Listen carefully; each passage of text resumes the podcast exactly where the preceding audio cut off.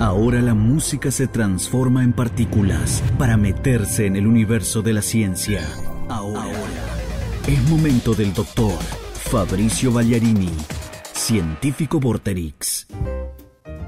Que la ciudad no te tape el bosque.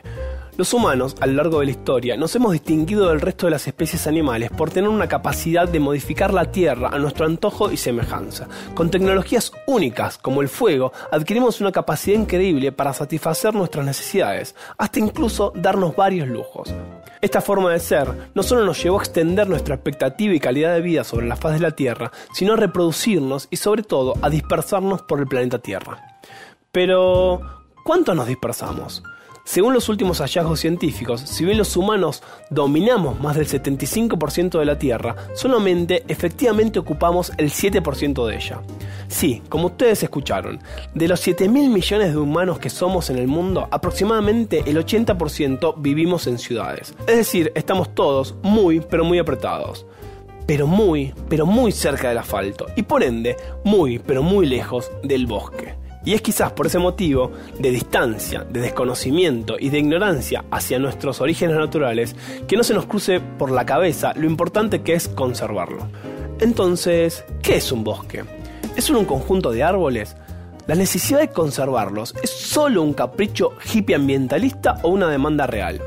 Los bosques son un tipo de ecosistema resistente, algo así como una fiesta de cientos de especies de plantas, animales, hongos y microorganismos que conviven hace una bocha de milenios asociados a cosas que no están vivas, pero que le permiten vivir, como rocas, agua, suelo y aire. Este espacio, llamado ecosistema, se encuentra súper equilibrado y nos brinda a los humanos servicios esenciales y gratuitos, los cuales básicamente nos permiten sobrevivir.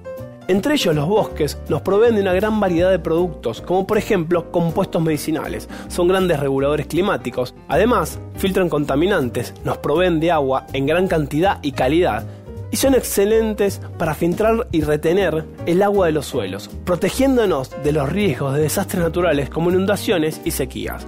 Los bosques albergan el 80% de la biodiversidad terrestre, entre ellos los polinizadores, como las abejas. Algo así como que sin polinización no hay plantas y sin plantas no hay vida. Por último, algo que es casi obvio, pero que es importante recordar, el bosque nos provee de grandes cantidades de oxígeno. Ese oxígeno que necesitamos para la pavadita esa que es respirar, algo que nos permite estar vivos.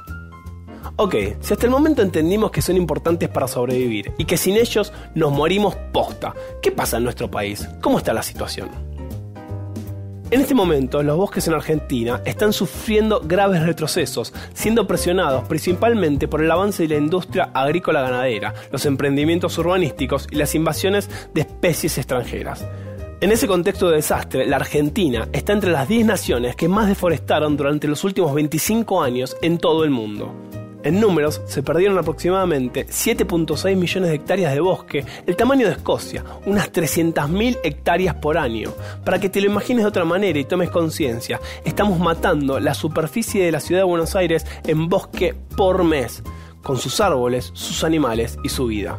Esta cifra, que es absolutamente monstruosa, tiene en cambio una cierta lógica si consideramos que en nuestro país la deforestación es ilegal, pero no es penalizada, a diferencia de lo que sucede en el resto de los países del mundo. En simples y terribles palabras, un suicidio colectivo consentido por los gobernantes y por una parte enorme de la población que no se le cruza el bosque por la cabeza. Entonces, ¿qué hacemos?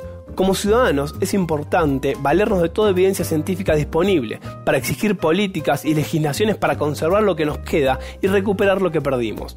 Los bosques no son solo un conjunto de árboles, sino un complejo sistema y su desaparición pone en riesgo la supervivencia de todos.